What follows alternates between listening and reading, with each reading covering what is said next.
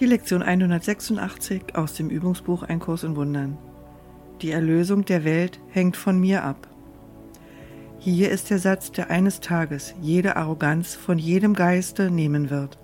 Hier ist der Gedanke wahrer Demut, die keine andere Funktion als die, die dir gegeben wurde, als deine nimmt.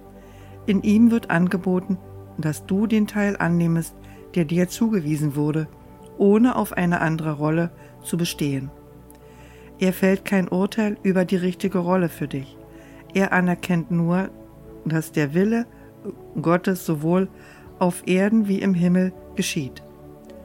Er vereinigt jeden Willen auf Erden im Plan des Himmels, die Welt zu erlösen, indem er sie dem Frieden des Himmels zurückerstattet. Wir wollen nicht gegen unsere Funktion ankämpfen. Wir haben sie nicht festgesetzt. Sie ist nicht unsere Idee. Die Mittel sind uns gegeben, durch die sie vollkommen erfüllt werden wird. Das Einzige, was von uns verlangt wird, ist, unseren Teil in aufrichtiger Demut anzunehmen und nicht mit selbstbetrügerischer Arroganz zu verleugnen, dass wir würdig sind. Was uns zu tun gegeben ist, das zu tun haben wir die Stärke. Unser Geist eignet sich vollkommen, den Teil zu übernehmen, der uns von einem, der uns gut kennt, zugewiesen wurde. Der heutige Gedanke mag ziemlich ernüchternd scheinen, bis du seine Bedeutung siehst. Alles, was er aussagt, ist, dass sich dein Vater immer noch an dich erinnert und dir, der du sein Sohn bist, das vollkommene Vertrauen, das er in dich hat, anbietet. Er verlangt nicht, dass du in irgendeiner Weise anders sein sollst, als du bist. Was könnte Demut anderes verlangen? Und was sonst als dies könnte die Arroganz verweigern? Wir wollen heute nicht mit der trügerischen Begründung vor unserer Aufgabe zurückweichen, dass an der Bescheidenheit gefrevelt wird. Es ist Stolz, der den Ruf für Gott selbst verleugnet. Wir legen heute jede falsche Demut weg, damit wir hören mögen, wie Gottes Stimme uns offenbart, was er möchte, dass wir tun. Wir zweifeln nicht an unserer Eignung für die Funktion, die er uns anbieten wird. Wir wollen nur dessen gewiss sein, dass er unsere Stärken, unsere Weisheit und unsere Heiligkeit kennt. Und wenn er uns für wert befindet, sind wir es. Es ist nur Arroganz, die anders urteilt. Es gibt einen Weg und nur einen, um der Gefangenschaft zu entrinnen, die dein Platz zu beweisen, dass das Falsche wahr ist, dir eingebracht hat. Nimm stattdessen den Plan an, den du nicht gemacht hast. Beurteile deinen Wert ihm gegenüber nicht. Wenn Gottes Stimme dir versichert, dass die Erlösung deinen Teil braucht und dass das Ganze von dir abhängt, dann kannst du sicher sein, dass es so ist.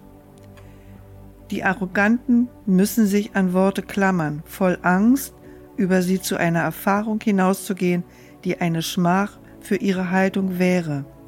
Die Demütigen aber sind frei, die Stimme zu hören, die ihnen sagt, was sie sind und was zu tun ist. Die Arroganz macht ein Bild von dir, das nicht wirklich ist. Und es ist dieses Bild, das bebt und vor Schrecken zurückweicht, wenn die Stimme für Gott dir versichert, dass du die Stärke, die Weisheit und die Heiligkeit hast, über alle Bilder hinauszugehen. Du bist nicht schwach, wie es dein Selbstbild ist. Du bist nicht unwissend und hilflos. Die Sünde kann die Wahrheit in dir nicht beflecken und das Elend kann dem heiligen Zuhause Gottes nicht nahe kommen. Das alles berichtet dir die Stimme für Gott, und während er spricht, zittert das Bildnis und sucht die Gefahr anzugreifen, die es nicht kennt, derweil es seine Grundlage zerbröckeln fühlt. Lass es los. Die Erlösung der Welt hängt von dir ab und nicht von diesem kleinen Häufchen Staub. Was kann es dem heiligen Sohn Gottes sagen? Weshalb muss es sich überhaupt darum kümmern? So finden wir denn unseren Frieden. Wir wollen die Funktion, die Gott uns gab, annehmen, denn alle Illusionen ruhen auf dem wunderlichen Glauben, dass wir eine andere für uns machen können. Unsere selbstgemachten Rollen wechseln und sie scheinen vom Trauernden zur ekstasischen Seligkeit der Liebe und des Liebens zurückzugehen. Wir können lachen oder weinen, den Tag willkommen heißen oder mit Tränen begrüßen.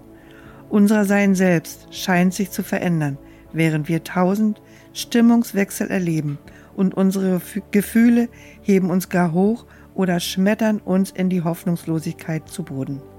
Ist das Gottes Sohn? Könnte er eine solche Instabilität erschaffen und sie Sohn nennen? Er, der unwandelbar ist, teilt seine Eigenschaft mit seiner Schöpfung.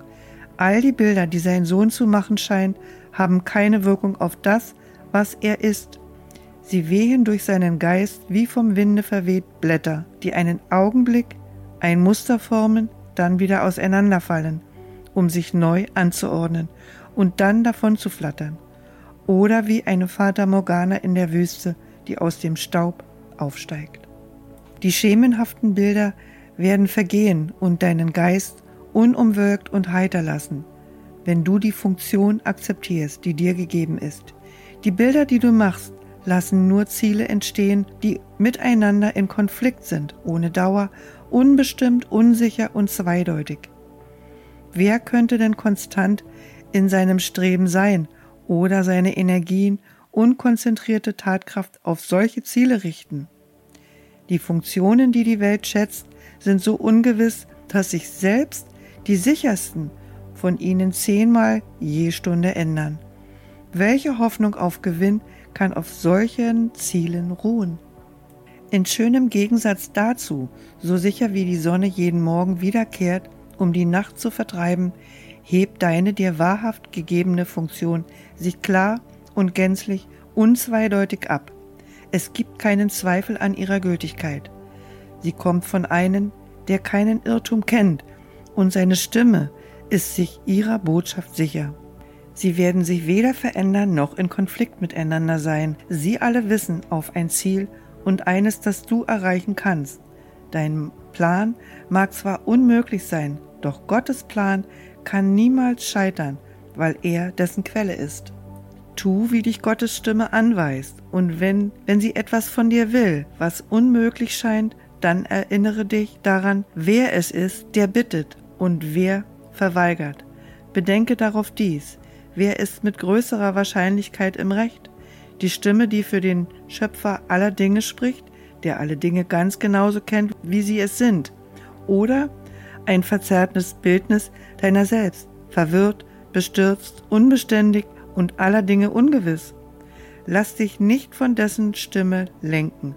Höre stattdessen eine sichere Stimme, die dir von einer Funktion berichtet, welche dir dein Schöpfer gab, der sich an dich erinnert und dich inständig bittet, dass du dich jetzt an ihn erinnerst. Seine sanfte Stimme ruft vom Erkannten dem Nichterkennenden zu. Er möchte dich trösten, auch wenn es keinen Kummer kennt. Er möchte Rückerstattung leisten, obwohl er vollständig ist, dir eine Gabe schenken, auch wenn er weiß, dass du schon alles hast. Er hat Gedanken, die jedes Bedürfnis befriedigen, die sein Sohn wahrnimmt, obschon er sie nicht sieht. Denn die Liebe muss geben, und was in seinem Namen gegeben wird, nimmt die Form an, die sich in einer Welt der Form am nützlichsten erweist. Dies sind die Formen, die nicht täuschen können, weil sie aus der Formlosigkeit selber kommen. Vergebung ist eine irdische Form der Liebe, die, da sie im Himmel ist, keine Form hat. Was jedoch hier gebraucht wird, wird hier so gegeben, wie es gebraucht wird. In dieser Form kannst du deine Funktion sogar hier erfüllen, obschon das, was dir die Liebe bedeuten wird, wenn dir die Formlosigkeit zurückerstattet worden ist, noch größer ist. Die Erlösung der Welt hängt von dir ab, der du vergeben kannst. Das ist deine Funktion hier.